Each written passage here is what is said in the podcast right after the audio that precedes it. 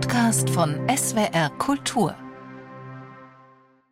Mitten im Kalten Krieg am 17. Januar 1966 entkam Spanien nur knapp einer Atombombenkatastrophe.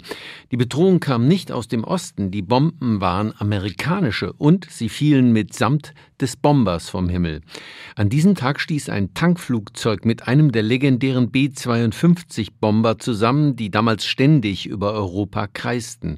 Beide Maschinen stürzten nahe Palomares in Andalusien ab. An Bord der B-52 vier Wasserstoffbomben mit einer ungeheuren Sprengkraft. Sie waren glücklicherweise nicht scharf geschaltet. Eine blieb beim Absturz auch intakt, eine ging zunächst im Meer verloren und wurde erst Monate später in 800 Meter Tiefe geborgen, zwei aber wurden beschädigt. Der konventionelle Sprengstoff explodierte und verteilte das radioaktive Material in einem weiten Umfeld. Es war nicht der erste Zwischenfall dieser Art. In den 1950er Jahren gingen allein den Amerikanern mehrere nuklear geladene Bomben verloren. Es gab sogar ein Codewort für diesen Fall Broken Arrow, der gebrochene Pfeil. Für die Menschen in der kleinen Gemeinde Palomares war das wohl einigermaßen bizarr.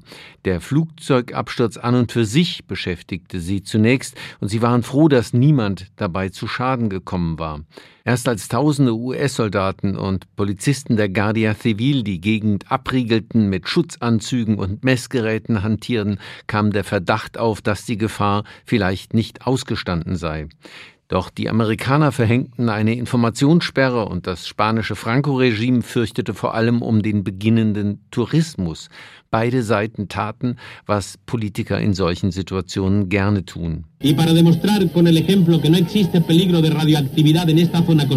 Um zu beweisen, dass es kein radioaktives Risiko gibt, gingen der Tourismusminister und der amerikanische Botschafter vor laufenden Kameras an der Küste baden. Die am stärksten belastete Erde, so berichtete das spanische Fernsehen, wurde abgetragen und per Schiff in 5000 Fässern ins Atommülllager in die USA gebracht. Insgesamt sind bei dem Absturz wahrscheinlich drei Kilogramm Plutonium frei geworden, als Staub über weite Flächen verteilt, zum Teil ins Meer geweht. Mindestens ein Sechstel blieb wohl trotz der ersten Säuberungsaktion in Spanien zurück.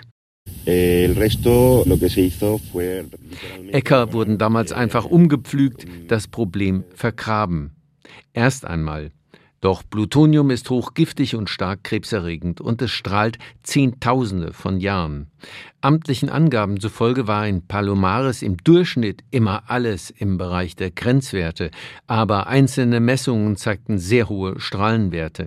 Und ein einziges Gramm Plutonium verursacht, wenn es über den Staub eingeatmet wird, statistisch zwischen 3000 und 12.000 Krebstote zusätzlich. Die Flüge der B-52 im Dauereinsatz über Europa wurden 1968 nach einem weiteren Absturz eines Bombers über Grönland und dem Verlust weiterer Bomben eingestellt. Zeitwort ist ein Podcast von SWR Kultur für die ARD. Abonniert uns in der ARD Audiothek und überall, wo es Podcasts gibt. Wir freuen uns über 5-Sterne-Bewertungen. Ihr habt eine Idee für ein Zeitwort, Anregungen oder auch Kritik? Schreibt uns eine Mail an zeitwort.swr.de.